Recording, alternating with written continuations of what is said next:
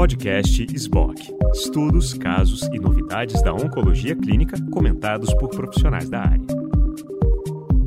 Olá a todos, sou Ana Carolina Leite Gifone, oncologista, oncogeneticista e faço parte do Comitê de Oncogenética da Sociedade Brasileira de Oncologia Clínica, junto com a doutora Daniela Rosa, doutora Maria Isabel Achatz, doutora Patrícia Prola e também doutor Rodrigo Guindalini, que está aqui hoje comigo para a gente conversar um pouquinho sobre esse pós-ESMO 2021. Como todos vocês sabem, é, esse ESMO aconteceu em formato híbrido, então é, alguns participantes estavam lá em Paris, mas nós acompanhamos daqui e a gente vem trazer é, artigos, quer dizer, apresentações selecionadas sobre oncogenética para vocês. Então, na verdade, é, é, cada vez mais difícil a gente encontrar, pensar trabalhos específicos de oncogenética, porque é uma área que se inseriu completamente a prática da oncologia clínica no nosso, na nossa, nossa melhor forma de fazer esse tipo de, de acompanhamento dos pacientes oncológicos. Então, a gente tem inúmeros estudos é, incorporando testes genéticos é, germinativos, tanto quanto os somáticos, nessas assinaturas é, genéticas, genômicas de risco para definição de melhores tratamentos, né? Mas é, acho que a função grande da oncogenética é tentar reduzir o risco de pacientes que têm a chance de desenvolver câncer né, acima da população geral, né? Principalmente por causas herdadas, que é o que conduz aí a maior parte da oncogenética. Então, nesse sentido, de a gente ter estratégias de redução de risco, a gente vai começar com o Rodrigo comentando uma lecture, uma keynote lecture da doutora Fumi Olopade. É, e, e, Rodrigo, conta pra gente como foi isso. Oi, Ana. Então, é, essa foi uma, uma aula é, muito é, digamos assim, trouxe alguns conceitos bastante desafiadores para serem incorporados na prática clínica, mas que a gente não pode deixar de começar a discuti-los, porque foi justamente uma estratificação de risco populacional que foi proposto pela doutora Lopade para conseguir prevenir e tratar mais adequadamente pacientes com câncer de mama. E durante a aula, ela lançou alguns conceitos como, por exemplo, é, é, prevenção utilizando medicina de precisão, né? Então, precision prevention. Então, como é que você hoje, ainda em 2021, utiliza um, um simplesmente um, um, limite que a partir de tal idade todas as mulheres têm que realizar mamografia? A gente sabe que existem mulheres com risco muito maior de desenvolver câncer de mama que se você esperar 40 ou 50 anos para começar a mamografia, uma grande parcela dessas pacientes já, já podem ter é, sido acometidas por câncer de mama. Então, algumas pacientes de alto risco deveriam ter um rastreamento iniciado muito mais precocemente, talvez com outras ferramentas, como, por exemplo, ressonâncias. Enquanto que tem algumas pacientes que podem ter um risco tão baixo, associado a parte genética, com algumas características de hábitos de vida e as características pessoais que não necessariamente precisariam fazer mamografia anual ou talvez nem sequer precisariam fazer mamografia durante a vida. Então, como a gente pode integrar essas informações para conseguir utilizar melhor os recursos públicos e otimizar o rastreamento de câncer na população? Para isso, existem algumas ferramentas que podem ser utilizadas, como o Polygenic Risk Score. Isso está sendo estudado em inúmeros é, países de, é, desenvolvidos, por exemplo, na Inglaterra, onde eles estão tentando pegar pacientes que estão sendo acompanhados com é, é em, em, em UBSs, né, em, na, nos seus primary care doctors, eles avaliam aqueles pacientes através de poligênico score e tentam identificar aqueles que precisam fazer um rastreamento mais intensivo. Então, esses, esses estudos já estão em andamento. E nos Estados Unidos, um desses estudos se chama Wisdom Study. E eles vão fazer o, a avaliação de 100 mil mulheres e tentar estratificar melhor a forma de rastreamento para essas mulheres. Então, esse conceito, ele mistura um pouco de utilização de testes genéticos para estratificar risco genético, mas eles não se limitam a isso. Você precisa colocar outras formas de fatores de risco e fatores protetores no cálculo. Então, uma série de ferramentas de cálculos que integram não só informações de histórico familiar, histórico pessoal e genética estão sendo desenvolvidas para a gente conseguir estratificar melhor as nossas populações e, com isso, utilizar melhor os nossos recursos. Então, foi mais ou menos por aí. E aí eu quero voltar a passar a bola para você, porque a gente teve uma outra apresentação que foi realizada na saúde pública que teve um apelo também muito importante em relação à estratificação de risco, não foi isso? Exatamente. Então, teve uma apresentação no, na sessão de políticas públicas na linha do que a doutora Lopade defende, né? É, e foi um estudo alemão, na verdade, que é, se debruçou sobre o papel de fatores de risco não hereditários, né, é, e genéticos, outros não hereditários ou mesmo não genéticos, é, nessa estratificação de risco de pacientes para um rastreamento mais intensivo. Então, eles incluíram 123 pacientes que é, tinham testes germinativos, painéis germinativos que eles chamaram de não informativos, que eram painéis negativos ou com variantes de significado incerto, ou mesmo variantes patogênicas em genes não associados à predisposição ao câncer de mama. E aí, nessas pacientes, eles compararam a diretriz alemã de rastreamento, né? É, a partir de, de, de, algum grau, 20% de risco, por exemplo, essas pacientes iriam para rastreamento com ressonância pela diretriz alemã, mas eles é, é, também avaliaram essa, essa, esse risco vital de câncer pelas ferramentas do CanRisk. Então, tanto a básica quanto a completa, a completa que incorpora 300 SNPs no Polygenic Risk Score e incorpora também critérios não genéticos de risco. E aí, quando eles fizeram essa análise da população, principalmente pela ferramenta completa, eles migraram 20% das mulheres para o rastreamento intensivo quando comparado a, a apenas o, a diretriz clínica alemã, né? Então, é, na verdade, a gente refina muito mais esse risco com essas outras informações e hoje a gente é, tem uma ansiedade muito grande para que isso chegue logo realmente na prática clínica, porque a sensação que dá é que a gente está perdendo a chance é, de proteger uma quantidade muito grande de, de mulheres. Né? A gente já evoluiu muito nas estratégias de proteção para pacientes com mutação germinativa em genes de alta e moderada penetrância, mas a gente precisa continuar tentando enxergar, é, para ter um impacto maior em saúde pública, essas outras pacientes também de alto risco por outras causas. Né? E aí, Rô, vou passar para ti de novo, para você comentar sobre um estudo brasileiro que, que apareceu nessa ESMO com muito orgulho para a gente. E essas iniciativas é, nacionais são cada vez mais importantes para a gente entender a nossa população, principalmente quando a gente fala de doenças de grande impacto epidemiológico, como câncer de pulmão. Comenta para a gente, Rô. Então, é um grande orgulho poder comentar aqui o trabalho brasileiro, publicado na Resmus, em oncogenética. É, a nossa colega Renata, que trabalha em Brasília, ela, junto com a doutora Maria Isabel Achatz, ela desenvolveu um registro nacional de pacientes com síndrome de Lifraumene. Inúmeros colegas que trabalham com pacientes de alto risco contribuíram, inclusive a Carol era uma delas, e esse, esse esforço coletivo né, e essa contribuição, o compartilhamento de dados é fundamental para que a gente entenda melhor, principalmente o que fazer com as pacientes portadoras da mutação fundadora, de efeito fundador brasileiro, TP53R337H.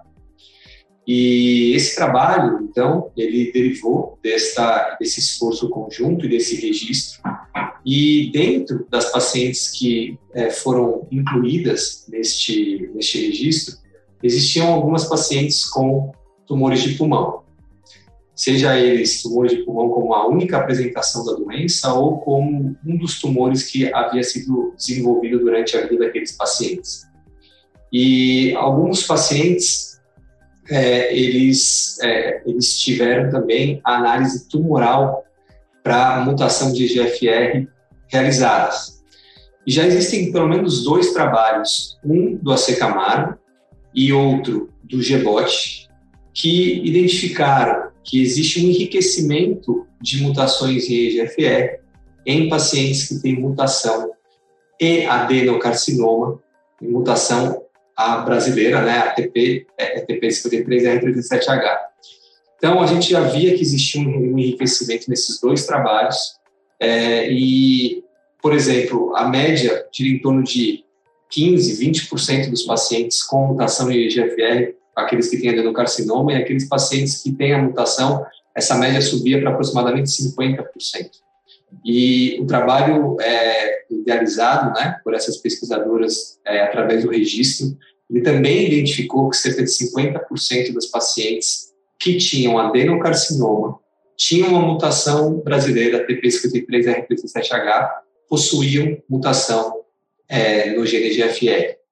Não existia uma mutação que predominou, né? Assim, não, não é específico, mas sim mutações de forma geral, ativadoras de IGFR foram identificadas. Isso tem um impacto importante é, é, na, na nossa comunidade. Será que aqueles pacientes que são aqueles que a gente suspeita que possa ter uma doença é, com algum componente hereditário, são aqueles principalmente que diagnosticam câncer de pulmão, sem fumar, em unidade precoce, no Brasil, que tenham mutação em GFR não precisam realizar uma avaliação genética? Essa é a pergunta que eu queria passar aí para você, Carol, e deixar aí para você seguir essa investigação, essa, esses comentários, já que você fez parte também desse esforço e contribuiu para esses dados. Na verdade, o mérito é todo da Renata, da doutora Marisabel e do grupo. Acho que é, criar um registro nacional de miframene foi uma grande ideia, foi a tese de doutorado da, da Renata, né? E, e realmente nos enche de orgulho. E eu acho que esse é só o começo dos resultados que a gente vai conseguir coletar nesse esforço é, de, de ter uma representação é, de todo o nosso país, né, num, num número, uma amostra que seja significativa. Então, com certeza esses estudos continuarão e a gente vai conseguir responder cada vez mais perguntas. Também câncer de pulmão, como você viu um artigo, um trabalho apresentado em pequenas células, né? Você quer continuar a sua linha de pulmão aí? Eu quero, vamos aproveitar. Quem diria que nós iríamos discutir câncer de pulmão hereditário, né? A gente está falando aí que a síndrome de Vitralmene, em adenocarcinoma, e recentemente foi publicado um trabalho na Science que deixou bastante gente intrigada. Por quê? Porque eles pegaram um número grande de pacientes com câncer de pulmão não pequenas células, na realidade eram 87 pacientes, e eles fizeram um sequenciamento para avaliação de mutações germinativas. E, pasmem, cerca de 40% dos pacientes foram identificados com mutações em genes de predisposição a câncer. Um gene, uma doença, né, o câncer de pulmão é, pequenas células, sempre foi muito associado é, a é, ao tabagismo. E a gente não esperava um número tão grande de identificação de pacientes com mutações germinativas. Então, o que aconteceu? Outros pesquisadores começaram a avaliar é, em outras populações, né? E a, a ESMO publicou aqui, tem um, no, em formato de pôster, um, um, trabalho que avaliou aproximadamente 40 pacientes com é, câncer de pulmão, é, pequenas células, justamente para é, avaliação de mutações de genes de predisposição a câncer. E mais, o número não foi tão expressivo de 40%, mas foi de 11%. Então, assim, a gente sabe que para alguns tumores que nós estamos extremamente habituados a realizar o teste, a sugerir o teste, a probabilidade pré-teste de identificar alguma mutação em genes de predisposição a câncer é até menor do que isso. Né? Em alguns cenários, por exemplo, câncer de pâncreas, esse risco gira em torno de 5%. E hoje é recomendado que todos os pacientes com câncer de pâncreas realizem testes genéticos. Então, será que a gente não tem que começar a pensar de uma forma diferente para câncer de pulmão, pequenas células, já que, pelo menos já agora, né, o, o nível de evidência está começando a ser construído, lógico. Eu não estou advogando que nós já, já, já estamos prontos para para incorporação desse tipo de estratégia, mas já é o, segundo estudo mostrando uma frequência bastante aumentada, muito maior do que era esperado. E no futuro, a gente tem que ficar atento, porque é, novos trabalhos podem dar embasamento aí para a gente começar também a fazer avaliação genética nesses casos, né, Carol? É, eu acho que uma coisa que fica, né, é, é, a gente primeiro reconhecer qual é essa população e depois a gente pensar em como que a gente vai gerar utilidade clínica para esse diagnóstico, né, como a gente vai tentar mexer no risco de desenvolver câncer de pulmão nessa população potencial aí, né? Mas acho que a sensação é essa, principalmente depois que a gente tem terapias individualizadas, a gente passa a sofrer uma pressão muito grande de reconhecer mais esses pacientes. Acho que foi isso que aconteceu em pâncreas, né? Depois do estudo Polo. Então, acho que pâncreas entrou, entrou como um critério universal por tão poucos tratamentos que a gente tem a oferecer e de repente uma terapia-alvo, mesmo que para uma pequena proporção dos pacientes, se torna algo muito valioso, né? Mas nesse mesmo sentido de tentar ampliar cada vez mais os testes genéticos, né, é, e reconhecer cada vez mais populações com predisposição ao câncer, a gente viu um tempo atrás um movimento e continua vendo depois do Olimpiada, Olimpiade, o movimento de tentar é, é, ampliar a população de câncer de mama testado, né? E vários estudos nos últimos anos comparavam taxa de, é, de, de, mutação patogênica nas populações que estavam dentro e fora dos critérios da NCCN. E a gente começa a ver isso aparecendo em outros cenários também. Então, na ESMO teve um estudo assim para próstata, sugerindo que talvez os critérios hoje da ESMO não sejam tão sensíveis quanto a gente quer, né? Mas eu acho que a gente vai viver essa pressão, principalmente com esses tratamentos dos inibidores de PARP chegando para próstata, né? Então, nesse nesse tópico de inibidores de PARP, a gente teve sim vários estudos importantes. E eu acho que talvez o que vale a pena a gente citar aqui para todo mundo parar um pouquinho e dar uma olhada no Warrior de fase 3, que foi bem esperado, que foi apresentado oralmente pelo Dr. Eric é, Pujade Lorraine, não sei se eu estou dizendo o nome dele certo, é meio francês e todo mundo fala inglês, mas é um estudo super esperado de tratamento com inibidor de PARP olaparib pós-exposição ao inibidor de PARP em pacientes que recidivavam e continuavam sensíveis, né, a, a platina.